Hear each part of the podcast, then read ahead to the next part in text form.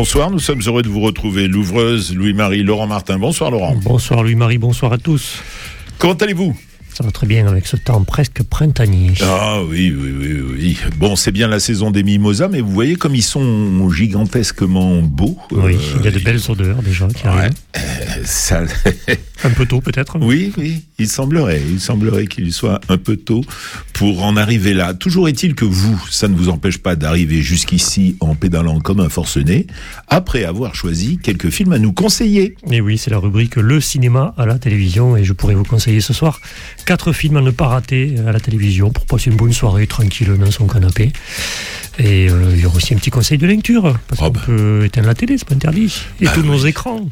Ah oui, pas seulement la ah télé, parce que ah maintenant, euh, si c'était que la télé, ça serait, ça serait pas le plus embêtant. La TSF à votre époque. Là, oui, c'est vrai.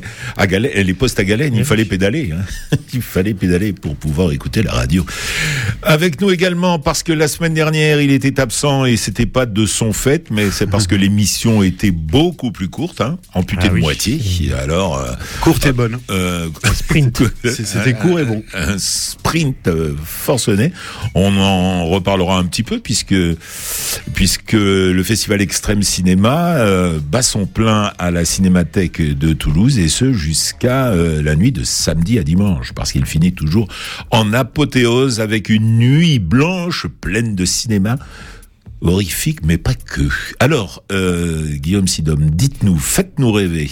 On va faire simple ce soir, la sincérité du mensonge.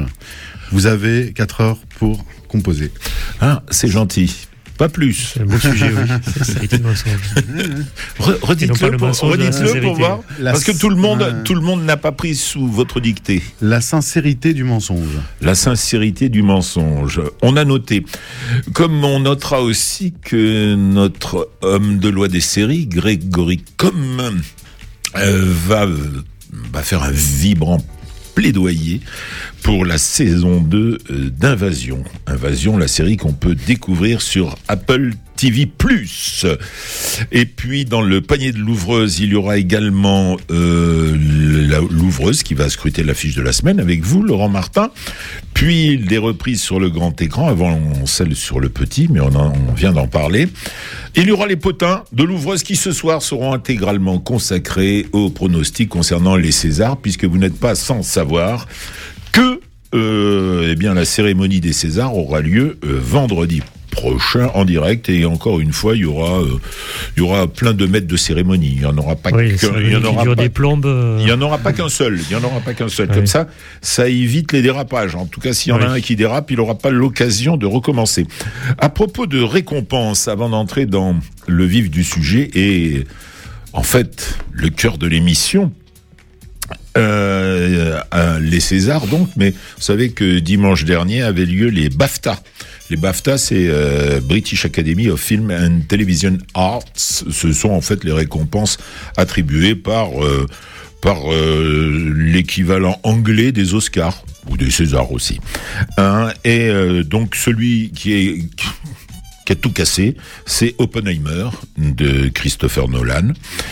Et il a, il a obtenu sept trophées, dont meilleur film et meilleur réalisateur. Mais ce qui est important de retenir, c'est que Justine Trier et son Anatomie d'une chute, qui était aussi nommée dans plusieurs catégories, est reparti avec un BAFTA, mais non des moindres, celui du meilleur scénario original qu'elle avait déjà eu d'ailleurs euh, grâce au Golden Globe pour dans la même catégorie, ce qui est plutôt un bon présage pour les Oscars puisqu'il y a des chances qu'elle obtienne aussi cet Oscar-là. Enfin, nous verrons. En attendant, on verra les Césars, parce que là, pour les Césars, euh, elle est en cours en compétition avec 11 nominations. ça, c'est un peu le prix de consolation quand même, le hein, prix du meilleur scénario. Euh. Original, non Ah non, c'est pas, non, non, non, non, non, non. Ah non, on reconnaît le talent de l'écriture sans un bon scénario, euh, pas de bon film. Néanmoins, Godard disait, euh, sans bon réalisateur non plus, à propos des euh, des adaptations hein, de romans, un mauvais roman peut faire un bon film. Bon, ça c'est vrai. voilà. Mais en tout cas, un mauvais scénario, il n'y a pas, il y a peu de chance. Donc meilleur scénario original, c'est une belle récompense. Non, non. Et puis surtout, euh, cette reconnaissance internationale, ça c'est encore plus grand. Mais on y revient tout à l'heure. Euh, je vous ai tout dit sur euh, le contenu du panier de l'ouvreuse, mais non, parce qu'on va conclure bien sûr avec les coups de cœur, parce qu'on a toujours des films, des manifestations, des expositions qu'on a envie que vous alliez voir de notre part. On est ensemble jusqu'à 20h. Bon début de soirée avec nous.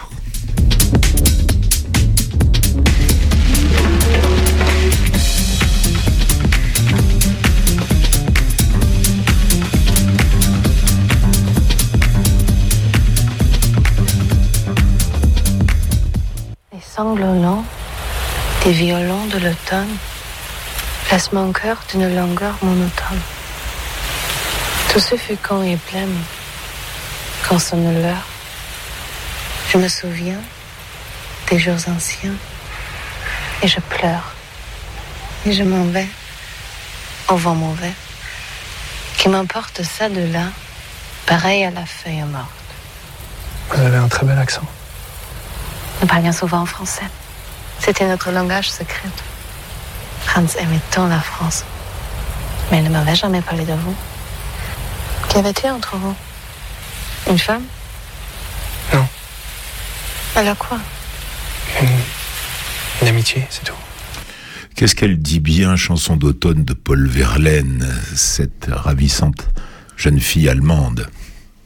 N'est-ce pas, Guillaume Oui, quel bel accent. Pour Franz, film de François Ozon, euh, sorti sur vos écrans en 2016 avec Pierre Ninet, donc la magnifique Paul Habert, le réalisateur français qui revient ici au, film en costume avec ce drame qui se situe au lendemain de la guerre de 14. Le signe un film absolument magnifique, un superbe mélo en noir et blanc avec une filiation évidente avec euh, Douglas Sirk, avec la, la grande maturité de sa mise en scène, très sage, très distanciée, très propre. Le cinéaste français adapte ici une pièce de Maurice Rostand, écrite juste après euh, la Première Guerre mondiale, une pièce que Lubitsch a également adaptée au cinéma. François Ozon, lui, a choisi d'adapter la pièce en changeant le point de vue de l'histoire dans la pièce de Rostand et dans le film de Lubitsch. Vous savez dès le début ce qui s'est passé puisque la pièce est racontée du point de vue du jeune français. Au contraire, dans France, eh bien, c'est le point de vue de la jeune allemande qui est privilégié. Vous, spectateurs, ne savez pas non plus pourquoi ce jeune Français vient déposer des roses en Allemagne sur la tombe de Franz. Ça change alors complètement les choses. Alors bah, dites-nous, racontez-nous l'histoire. Alors vous êtes situé au lendemain de la guerre 14-18 dans une petite ville allemande et Anna se rend tous les jours sur la tombe de son fiancé Franz, mort euh, sur le front en France. Mais ce jour-là, eh bien, un jeune Français, Adrien, est, venu aussi se recueillir sur la tombe de son ami allemand. Et cette présence, à la suite de la défaite allemande, va provoquer des réactions passionnelles dans la ville. Pierre Ninet est absolument formidable. Paul Habert me fait penser euh, surtout à, à Romy Schneider. C'est un film terriblement contemporain qui questionne, voire met en accusation une guerre dite patriotique qui ne laisse derrière elle que des gens face au déni de l'histoire et au poids délétère et insurmontable de la culpabilité. Dans les pas de ce jeune homme, Adrien, qui vient se recueillir donc sur une tombe et de cette jeune femme qui se demande bien pourquoi elle est venue, il est venu ici. François Ozon a le don de jouer dans ses films avec une certaine ambiguïté. Il a le don aussi de révéler des gens. Et oui, il révèle ici donc euh, Paula Habert, comédienne allemande, qui est sans aucun doute l'intérêt majeur de ce très beau film. Il se dégage euh, quelque chose d'elle que je trouve assez romanesque. C'est ce romanesque que cherche sans doute à toucher Ozon. Elle a une photogénie énorme, surtout en noir et blanc. Vous êtes enveloppé dans ce point de vue car elle, éclate de beauté dans un film qui finalement bien mélange beaucoup de choses à la fois. Cela se veut un suspense car il y a un secret au cœur de ce film. Il y a aussi le récit initiatique amoureux, cette jeune femme qui va évidemment tomber amoureuse de ce jeune homme français. Et puis enfin, il y a le portrait d'un pays meurtri par la guerre, en l'occurrence l'Allemagne, divisée sur l'attitude à tenir face aux vainqueurs. Mise en scène en noir et blanc, totalement maîtrisée et par moments eh bien la couleur revient, la vie euh, qui par cette dernière ressurgit, c'est absolument éblouissant, comme est éblouissante la constance d'un tableau de, de, de, Manet, le Suicidé, très très beau tableau qui se trouve au musée d'Orsay. Il est une référence dans ce film que vous découvrez progressivement. C'est une des très très belles idées du film. Ce qui est intéressant aussi ici, c'est d'observer comment François Ozon substitue au suspense la surprise. Il vous enveloppe dans le regard de cette femme. Franz est un film intense et rapide d'une densité inouïe, l'interprétation précise, la mise en scène est élégante, les cadres rigoureux et le montage incisif contribuent sans cesse à des glissements de sentiment en sentiment, d'émotion en émotion. Tout le film est traversé d'une grâce incroyable. C'est un film magnifique, grandiose, et c'est un très grand film sur le mensonge que le réalisateur vous offre.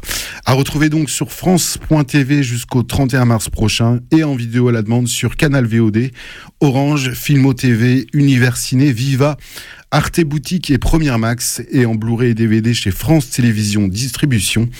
Et d'ici là, ouvrez l'œil et le bon et surtout, allez au cinéma.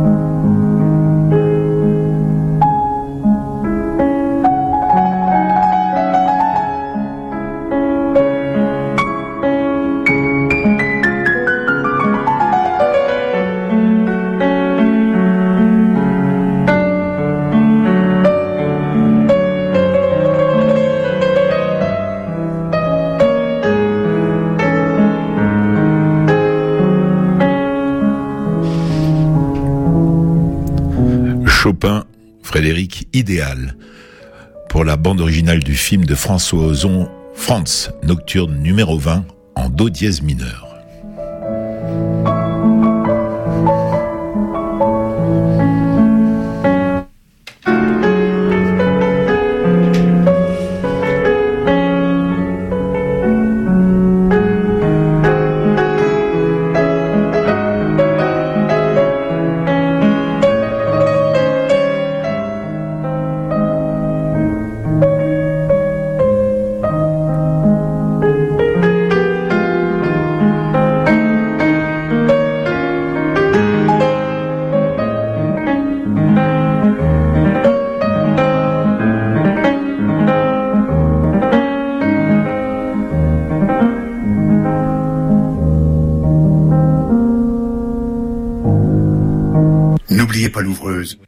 Sur Radio Présence.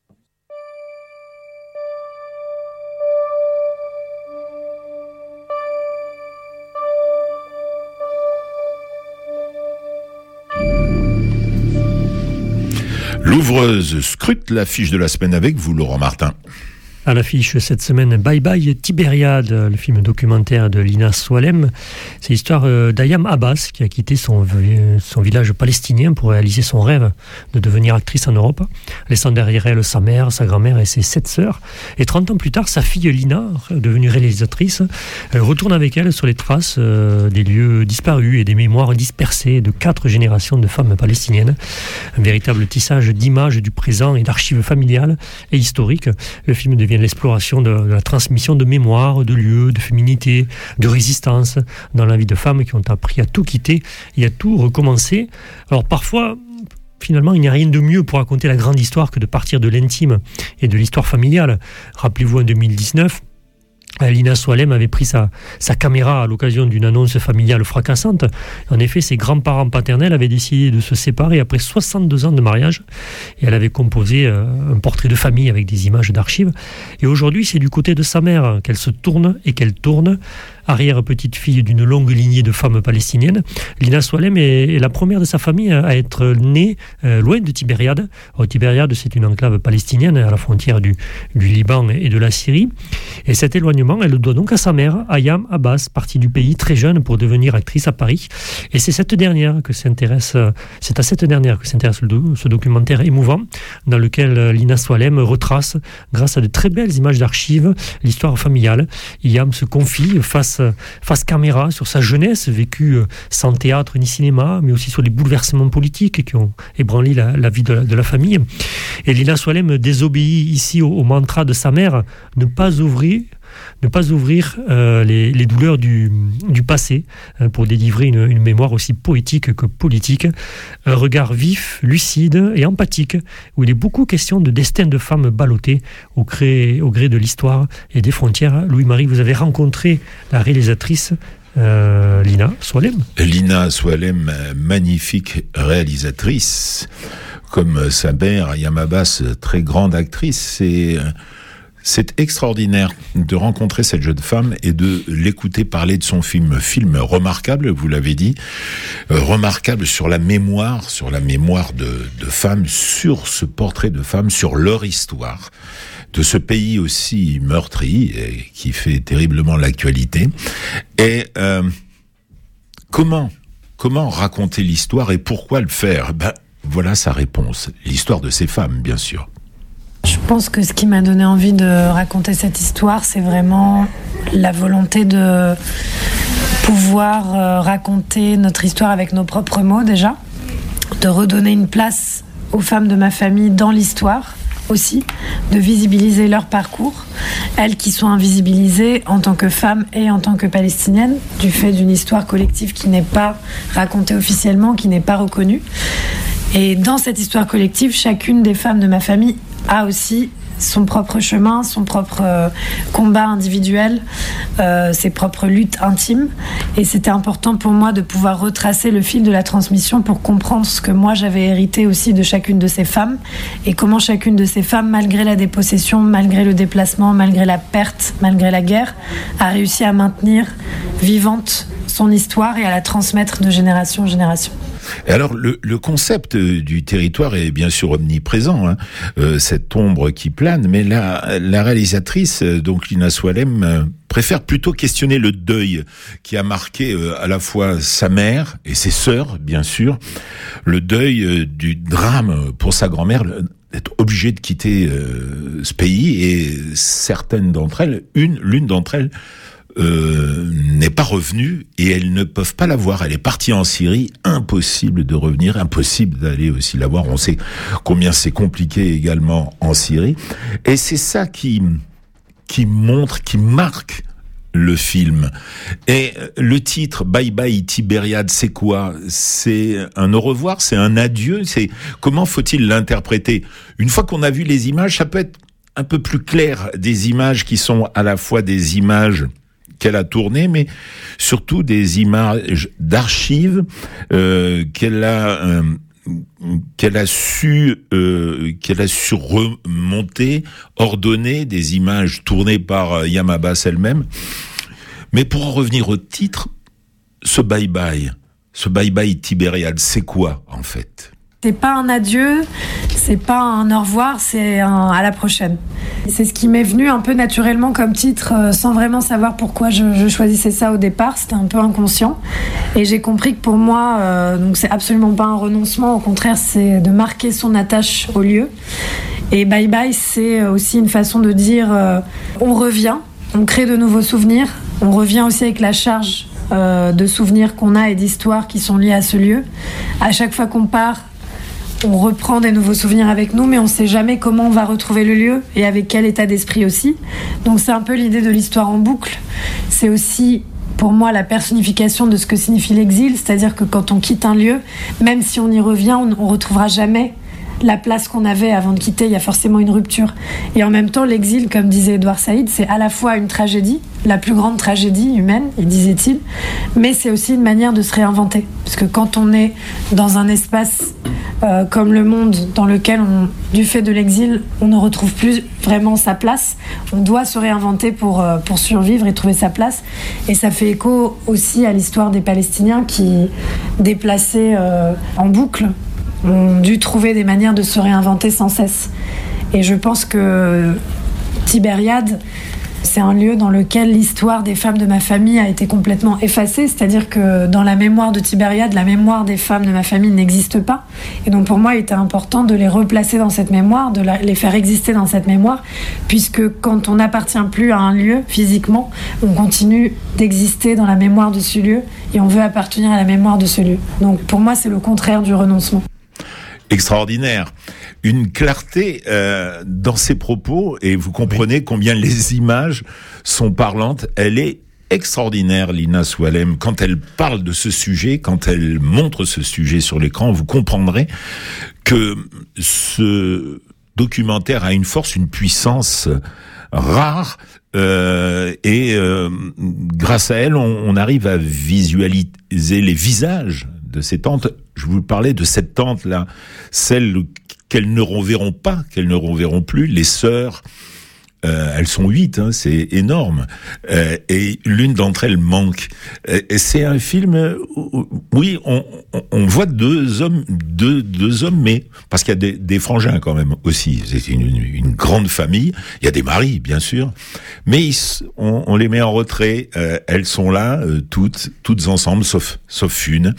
Et euh, l'atmosphère du film, le cœur se déplace donc entre Tibériade, qui devient le lieu mythique d'une certaine façon, hein, ce lieu où, euh, la famille existe, et puis il y a la France, l'Angleterre, puisque Yamabas a parcouru le, monde, la France, l'Angleterre, mais pas que. Puis il y a bien sûr la Syrie, et on parle aussi du camp de Yarmouk, le, le fameux camp euh, qui abrite les Palestiniens à la frontière euh, syrienne.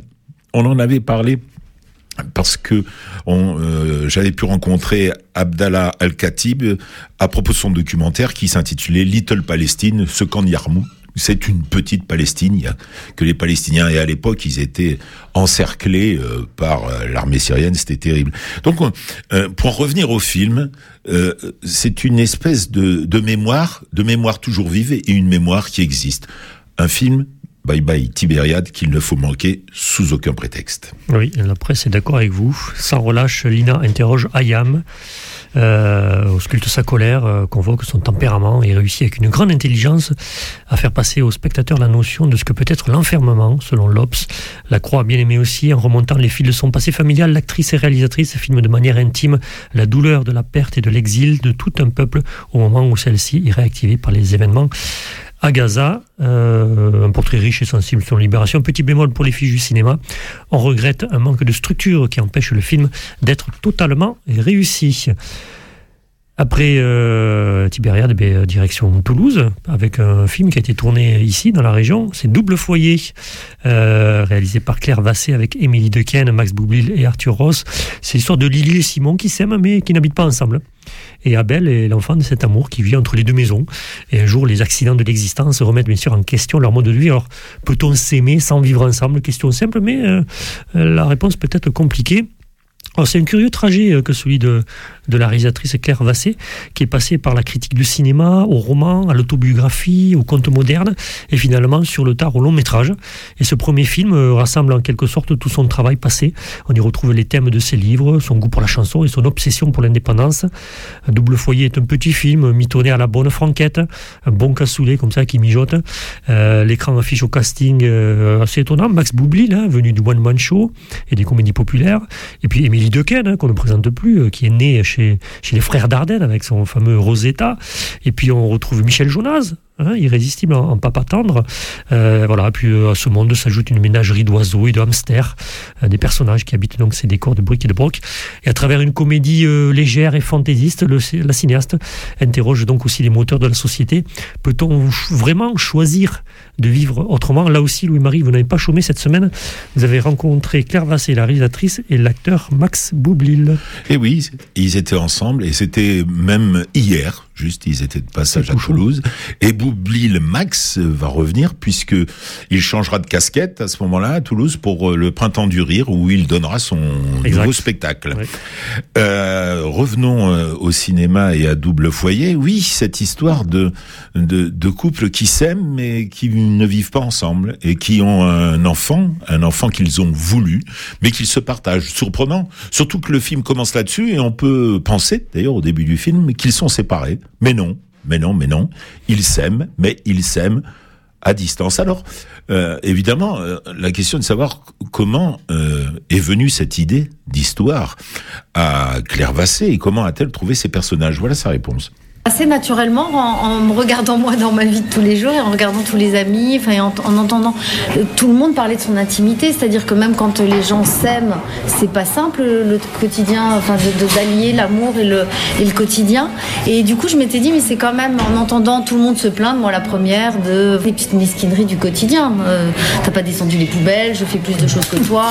Et donc du coup, je me suis dit, mais c'est étrange que dans cette société où on a remis en question plein de tabous, euh, il y a encore peu de gens qui vivent comme le couple que j'ai mis en scène, parce que euh, il y a souvent les gens disent, mais si si, moi je vis comme ça, mais c'est très très rare. C'est-à-dire que euh, oui, il y a des gens qui vivent comme ça parce qu'ils sont encore jeunes et qui n'ont pas encore d'enfants, ou des familles recomposées.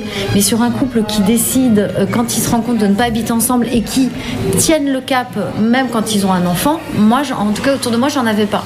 Et je me suis dit, tiens, j'avais envie de, mettre en scène ce couple comme une espèce de forme de petite utopie amoureuse.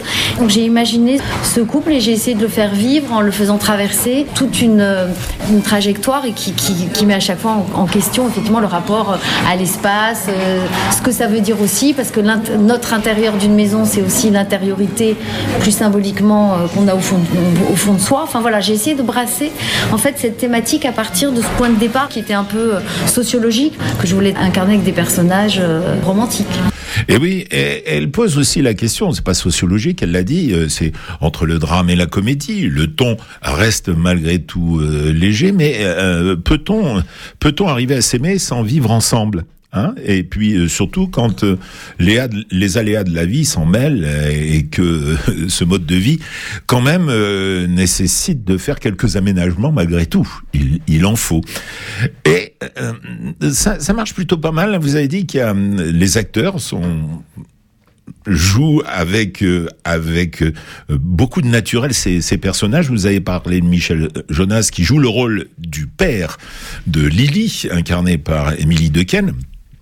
Et il y a aussi sa maman, Françoise Lebrun, actrice formidable qu'on a vu, qu'on a vu un peu euh, partout chez Gaspard Noé récemment. Elle était euh, la mère euh, dans le film Vortex. Elle était dans le livre des solutions aussi. Elle, elle incarnait la mère du personnage incarné par Pierre Ninet. C'est une comédrice extraordinaire, une comédienne, pardon. Je mélangeais actrice et oui. comédrice. Ah, oui. j'essaye, j'essaye. Et le. César de la meilleure comédrice est attribué. ça risque d'être amusant. Euh, et il faut pas, il faut pas aussi euh, euh, manquer euh, les acteurs du coin. Parce qu'il y en a, forcément. Euh, Corinne Mariotto, qui joue le rôle de la boulangère. Chaque fois qu'on est dans la boulangerie, c'est très, très drôle. Euh, et puis, il y a d'autres aussi acteurs, comme Régis Lux, Lux, pardon, et Michael Alaoui. Euh, voilà, ça fonctionne pas mal, mais il y avait quand même, sans aide sociologique, je, le redis parce qu'elle a insisté là-dessus, Claire Basset, il fallait quand même faire en sorte que euh, le film puisse toucher tout le monde et que finalement euh, Lily et Simon euh, soient des gens ordinaires, qu'ils aient des professions finalement banales et qu'ils ne soient pas de, de des jeunes gens riches pour lesquels le, le fait de vivre comme ça chacun chez soi n'est pas il n'y a pas de difficulté financière. Oui, au point de vue pécu- pécunier, ça fait quand même deux loyers à payer. Et voilà, exactement. Et alors, comment arriver à rendre cette position crédible? Voilà la réponse de Claire Vassé, aidée par Max Boublil. Il fallait effectivement pas que ça soit des, que des, des métiers où, où on se dit ah bah, ils ont aucun problème d'argent donc franchement euh, euh, ok ils sont bien gentils de nous montrer Ouais. leur façon de Mais c'est un truc de riche. mais c'est un truc de riche Non, et c'est deux, deux- deux personnes qui n'ont pas forcément d'énormes moyens. Voilà, c'est pour ça que tu as pris un mec qui a, un garage mais qui, qui doit vivoter pas mal et euh, une agent immobilière et c'est pas la patronne de l'agence. c'est pas la patronne. Ça leur coûte en fait de vivre comme ça. Et pour moi, ça c'était important. C'était pas de dire parce que s'ils avaient euh, tous les deux un 300 mètres carrés ou ils ont papa et maman derrière, qu'ils ont en plus deux maisons, euh, je sais pas où.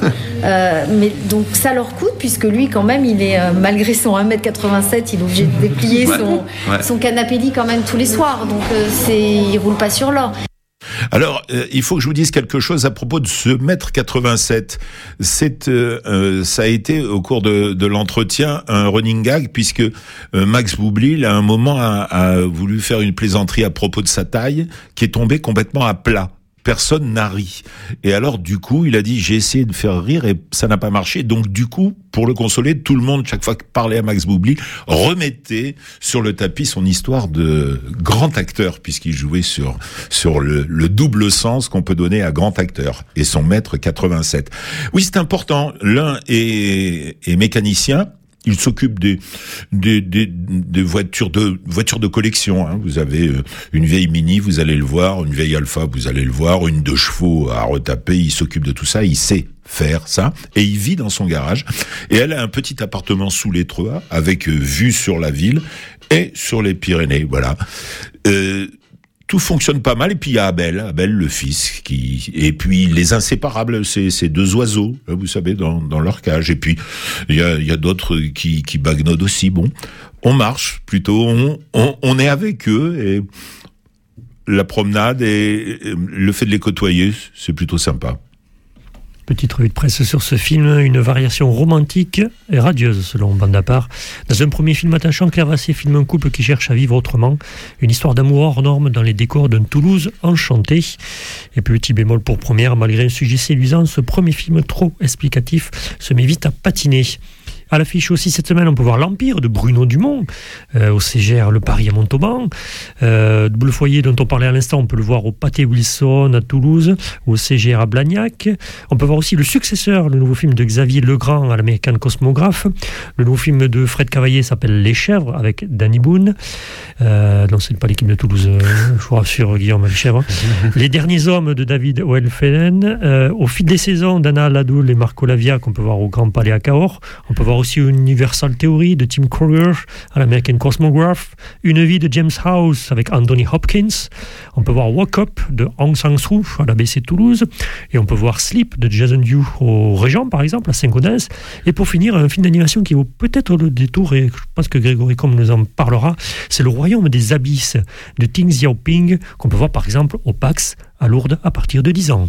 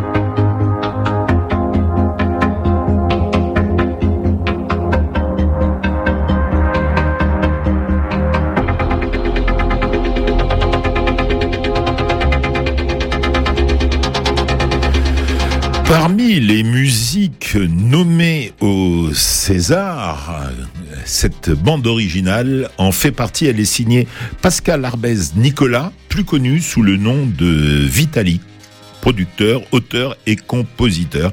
C'est la musique qu'il a imaginée et écrite pour le très bon film Disco Boy de Giacomo Abruzzese.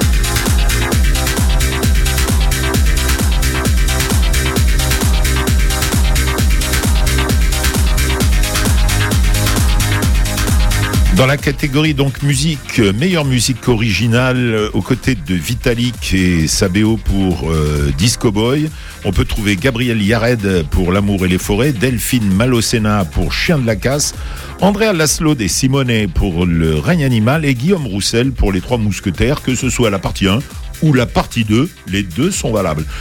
Et en ce qui me concerne, ben, je crois que c'est Vitalik, j'aimerais bien voir récompensé.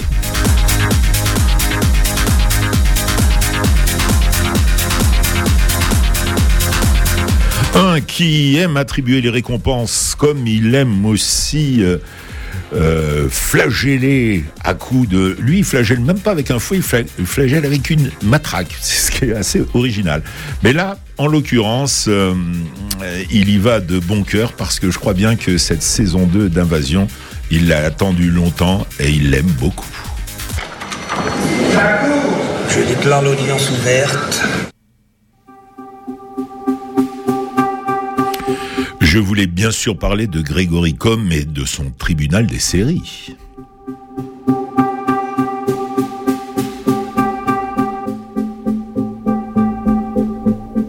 Cher Louis-Marie, que l'attente fut longue, mais que l'attente fut longue pour la saison 2 de la série Invasion. C'était une série sur Apple TV qui était arrivée en 2021 et qui suivait en fait le point de vue de cinq individus autour du monde qui cherchaient à comprendre ce qui va se passer euh, sur Terre alors qu'on sent effectivement euh, qu'elle va être visitée par des extraterrestres qui vont menacer l'humanité. Alors vous allez me dire, bon bah invasion extraterrestre, baston, euh, on a l'habitude. Euh, et au départ, effectivement, je me suis dit, oui, encore une série euh, de batailles avec invasion extraterrestre, où en fait on va jamais rien voir parce qu'il n'y a pas les moyens et on va s'ennuyer.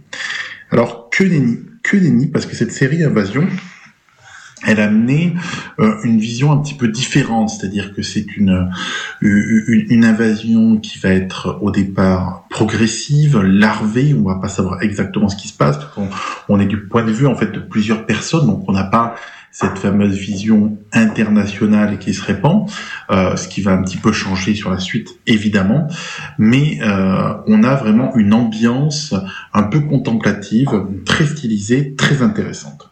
Donc ça c'était la première saison et évidemment la première saison se terminait euh, sur un cliffhanger qui nous montrait que l'invasion allait prendre des proportions plus grandes en saison 2 et c'est le cas. Et c'est le cas, c'est-à-dire que il a fallu du temps, hein, il a fallu attendre fin 2023 pour que la saison euh, 2 de l'invasion arrive, mais l'attente valait le coup parce qu'effectivement il y a beaucoup plus de budget, euh, il y a, mais ça ne dénature pas ni euh, le style graphique, je dirais, de cette série télé, euh, ni euh, l'ambiance oppressante et, et, une ambiance un petit peu de solitude.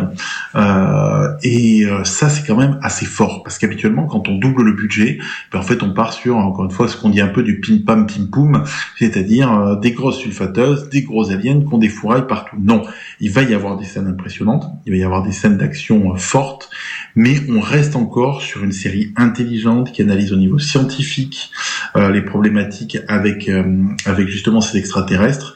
Et quand on pense que la série va nous amener dans des choses très classiques, en fait, elle prend le contre-pied de tout ce qui a été fait depuis des années euh, dans euh, sur le sujet de, des invasions extraterrestres.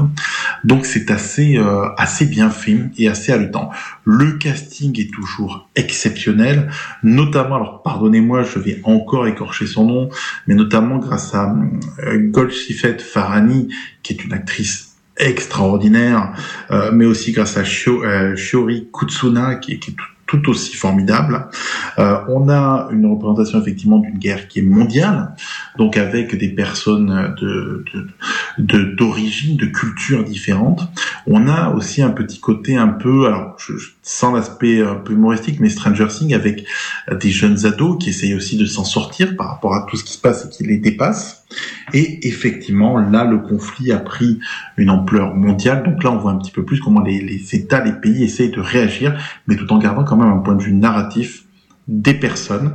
Et une question qui commence à, je dirais, se diffuser dans cette saison, jusqu'où on peut aller pour vaincre un tel péril. Et là aussi, ça va être intéressant parce que ça va vous poser des questions éthiques et à chaque fois, la série va prendre le contre-pied des poncifs habituels.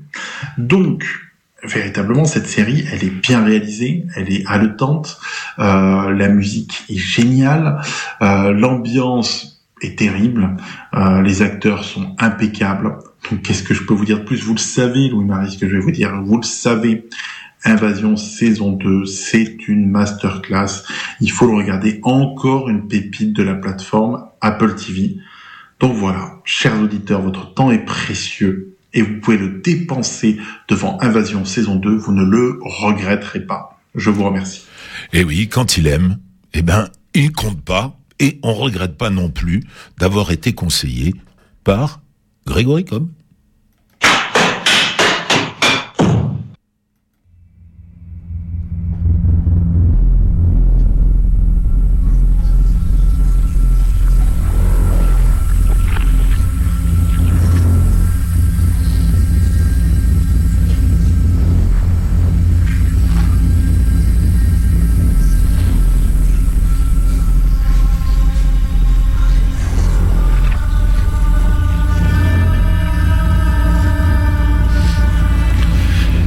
Bande originale de la saison 2 d'Invasion est signée Bobby Click.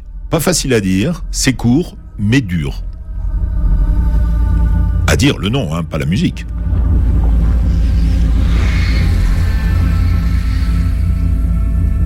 Le rire est le propre de l'homme. Comme le péché.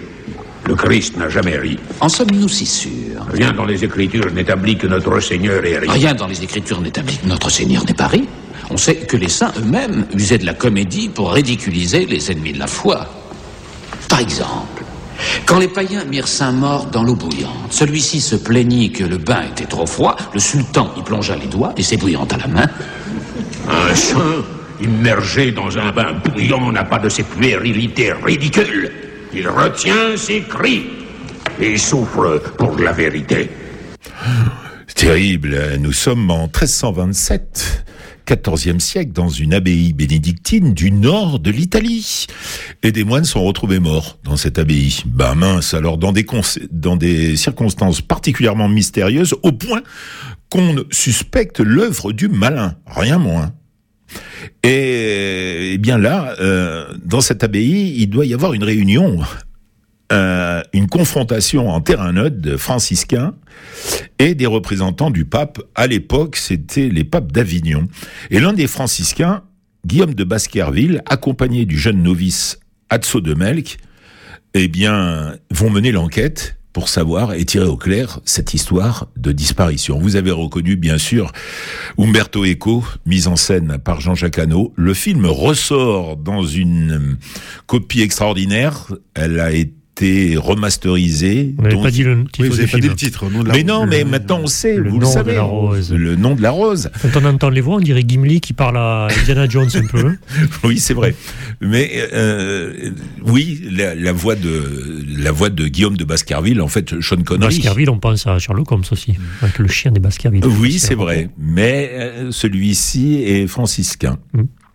Un, un, formidable film donc qu'on peut revoir euh, au cinéma American Cosmograph à Toulouse en VO. Il est distribué comme une sortie, une nouvelle sortie. Rappelez-vous, en 86, le film n'avait pas avait obtenu le César du meilleur film étranger euh, à la cérémonie des Césars et euh, Sean Connery était l'invité, invité d'honneur de la cérémonie, et Jean-Jacques Hano lui a offert son César parce qu'il disait que lui ne pourrait pas avoir un César parce qu'il n'était pas français. Donc il a eu le César offert par Jean-Jacques Hano. Ah. Notez que si le film ne concourait pas, c'est qu'il était euh, euh, l'œuvre d'une coproduction française mais italienne et allemande de l'Ouest, puisqu'on était en 1986. Euh, notez aussi parmi les sorties de la semaine euh, au Gaumont-la-Belge en VO lundi 26 février à 21h, 8 Mile. 8 Mile de Curtis Hanson pour découvrir Eminem en Eminem, acteur ouais. et ça marche plutôt bien. Ça fonctionne. C'est un très bon film à redécouvrir donc lundi prochain 26 à 21h à la Belge.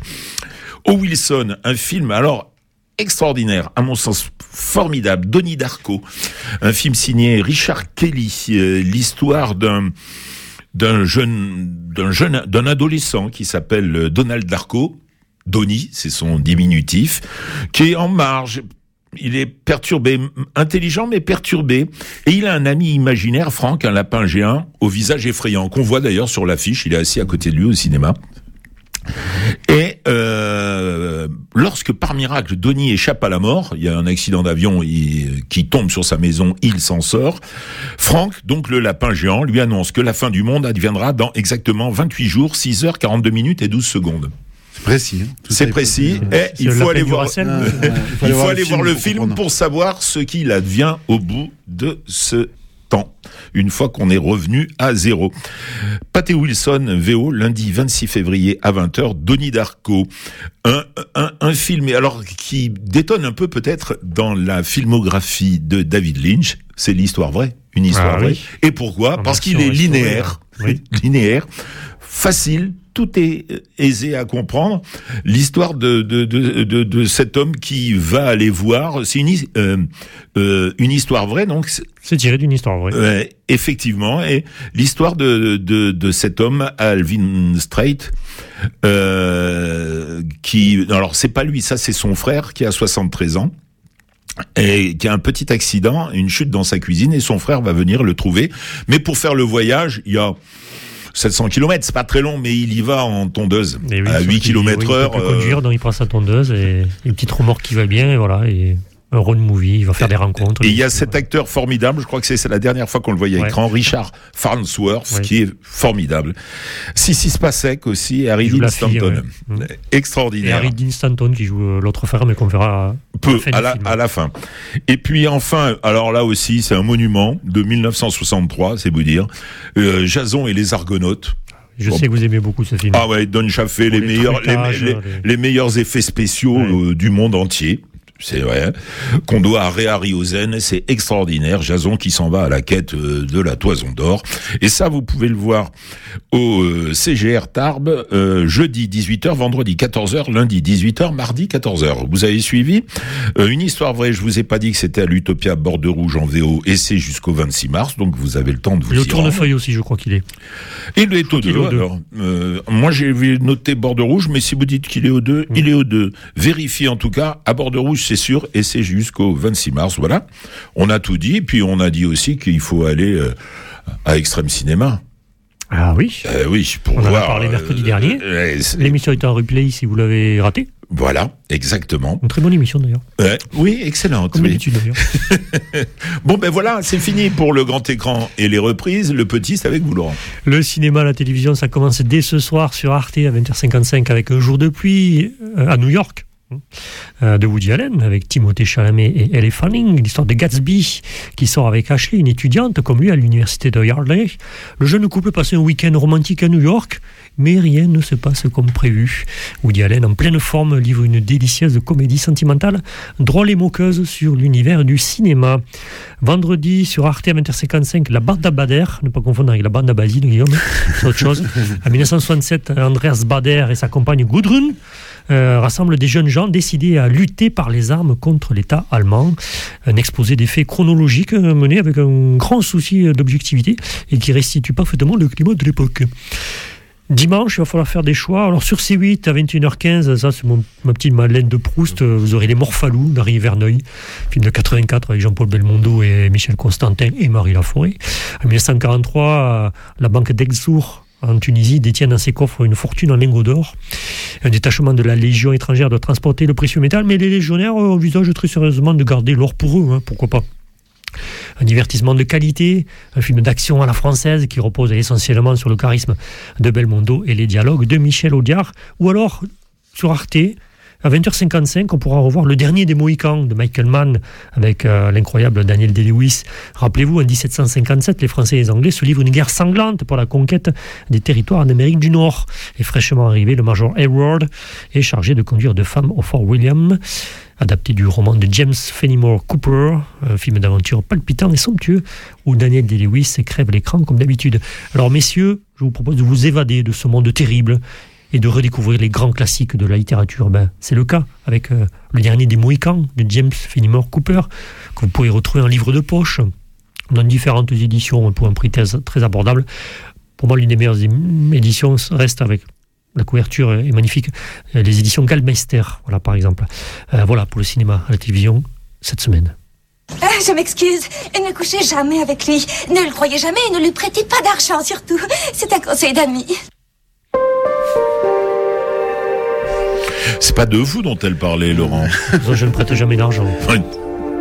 Non, mais oui, mais justement, il faut pas, il faudrait pas vous en prêter non plus. Bon, allez, on profite euh, du temps qui nous reste pour euh, s'amuser au jeu Oui. des Papier pronostics. crayon, les pronostics. Alors, alors, euh, on va pas passer toutes les, les catégories euh, des Césars. On s'en tiendra au film, à la réalisation, acteurs et actrices. Euh, la musique, on en a un peu parlé aussi. Euh, Dites-nous, qui veut commencer? Laurent Guillaume? L- Laurent réfléchit encore. Alors pour le meilleur film, on commence par le meilleur film. Oui, oui. Guillaume, Ah bah, moi je vois bien Anatomie d'une chute. Oui, pareil. Alors, e- effectivement, le trophée ne devrait pas lui échapper, mais moi, j'ai- j'aimerais bien que ce soit euh, Je verrai toujours vos visages, le film de Jeanne Herry sur la justice restaurative, avec une distribution formidable. D'ailleurs, quatre de ses interprètes féminines concourent pour euh, la statuette qui récompense le meilleur, euh, la meilleure actrice dans un second rôle. Euh, messieurs, meilleure réalisation avant de passer au, à l'acting. Meilleure réalisation, moi je dirais Thomas Caillé pour le règne animal. Et moi je Herry pour Je verrai toujours vos visages. Ben moi je partagerai vos euh, euh, euh, aussi euh, ce point de vue avec euh, avec vous Laurent pour Thomas Caillé et euh, son euh, formidable long métrage Le règne animal, euh, cette femme fantastique, hein, plutôt audacieuse. Hein, Ah oui, c'est très audacieux. oui, Mutation, exclusion, ra- les rapports père- père-fils, Oui, et puis alors les effets spéciaux sont extraordinaires. Ouais, c'est très très bien fait. ouais. On y croit, on y croit de bout en bout. Euh, actrice, Meilleure actrice, allez, moi je vais dire Sandra Huller dans Anatomie d'une chute. Ah, J'allais dire la même chose. Je confirme. et euh, moi On je peut vais- citer les autres Cotillard, Euh, Drucker, Efira ou Hersey. Eh ben moi je choisirais Marion Cotillard parce que j'ai été bluffé par sa performance et à la fois par le film aussi. Le film c'est Little Girl Blue Ah oui. euh, de Mona Achache Oui. où, où- où c'est c'est pas un film de fiction. transforme sous nos yeux. Ouais, c'est un incroyable. film euh, Mm. documentaire et elle devient la mère Mm. de Mona Achache pour ce documentaire hors norme euh, fait de d'images, de lettres et aussi de euh, d'images, c'est-à-dire des photos, mais aussi ces images tournées avec des personnages qu'a côtoyé la mère, incarnés par des acteurs dont on ne voit pas les visages, toujours euh, de trois quarts arrière le plus souvent, et celle, celle qu'on voit, c'est euh, c'est Marion Cotillard qui interprète sa mère, et c'est bluffant au point où elle en était complètement tourneboulée. euh, Marion Cotillard, c'est vrai que euh, un acteur c'est schizophrène du- hein, Euh, quand il joue oui. la comédie, mais là Ah, en oui. plus jouer la mère Eh oui. de cette femme qui la prenait pour sa mère, c'était terrible. Messieurs, meilleur acteur. Ah, moi j'aurais mis euh, Raphaël Kénard pour Yannick. Et je l'aurais mis, je sais pas si on a le droit de mettre aussi dans la révélation masculine. Je sais qu'il n'y est pas. Enfin, il y est, mais Si, pour un autre il- film. Pour un autre film. Est-ce qu'on peut avoir les deux titres? Euh, les deux titres? Euh, oui, euh, c'était arrivé pour qui qui c'est avait obtenu? Je crois que c'est c'était arrivé pour le film de Jacques Audiard, le Un prophète. Un prophète. Oui, Tahar Rahim avait eu Ouais. meilleur acteur et meilleur meilleur- espoir. ouais. Mais c'était pour le même film, tandis que Quenard euh, peut avoir le titre, mais pour deux films différents. ça peut peut-être que c'est arriver. une révélation hein, dans Yannick, euh, c'est éblouissant. Euh, alors, euh, Pour moi, ce sera Romain Duris, le règne animal. Je pense que. Et, et moi, euh, je, je verrais bien aussi euh, Raphaël Quenard pour euh, Yannick de Quentin Dupieux, et c'est tout. Hein. Après, On peut citer les autres euh, acteurs. Ouais. Il y a Benjamin Laverne pour l'abbé Pierre, Melvin Poupeau dans L'amour et les forêts, et Ariel Vautalter dans le procès Goldman. euh, euh, il est bon, Benjamin Laverne, dans Ah, mais ils sont le tous rôle bons, de- là, même, euh, dans le de- procès de Goldman, l'abbé Pierre. l'acteur est C'est- très bon, hein. En tout cas, euh, ces, ces récompenses-là, c'est plus ouvert. Hein, plus ouvert parce Oui. que euh, les, les actrices comme les acteurs euh, sont à peu près au même niveau. Après, reste à savoir, euh, on aime, ils aiment bien ça, l'Académie des Césars, qu'un qu'un film rafle tous les Césars, à moins qu'ils arrivent à les partager aussi. donc. Oui, bon, après, faut- faut- quand on connaît bien le jury, euh, ça aide. Et moi, euh, sinon, pour meilleur e- espoir, euh, j'aimerais trouver. Alors, elle, elle concourt non pas pour, euh, oui, meilleur espoir, Rebecca Marder, ça y avait échappé. Et l'année dernière, j'aimerais bien qu'elle ait cette année, mais j'ai bien peur que ce soit Kim Michelin qui l'obtienne. Voilà. Messieurs, on va se quitter, mais il y a les coups de cœur d'abord. Alors, Oui, les coups de cœur, ce sera pour Bye Bye Tibériade. Euh, double foyer parce que ça se passe à Toulouse et une histoire vraie à l'Utopia, Toulouse et Bordeaux Rouge que l'on peut revoir, film de Lynch. Bye Bye Tibériade, l'extrême cinéma, le festival de la Cinémathèque jusqu'à samedi inclus, et puis France que vous pouvez retrouver sur France TV jusqu'au 31 mars prochain. Et moi, ce sera Bye Bye Tibériade, bien sûr, de Lina Swellem, double foyer de Claire Vassé, et puis deux reprises de Denis Darko et Le nom de la rose. Ah oui, et Extrême Cinéma aussi. On espère que vous avez passé un bon moment en notre compagnie. Merci messieurs. Merci à vous. beaucoup, mercredi. On écoute quelques mesures de ce titre formidable signé, interprété par Gary Jules pour Denis Darko avant de se faire un vrai au revoir.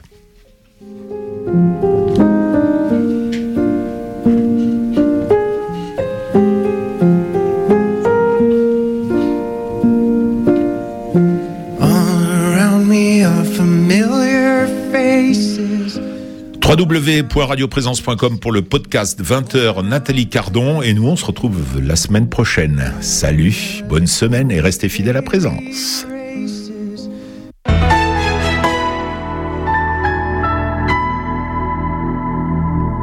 Écoutez Présence, c'est votre radio. Soutenez Radio Présence, qu'elle devienne aussi la radio de beaucoup d'autres.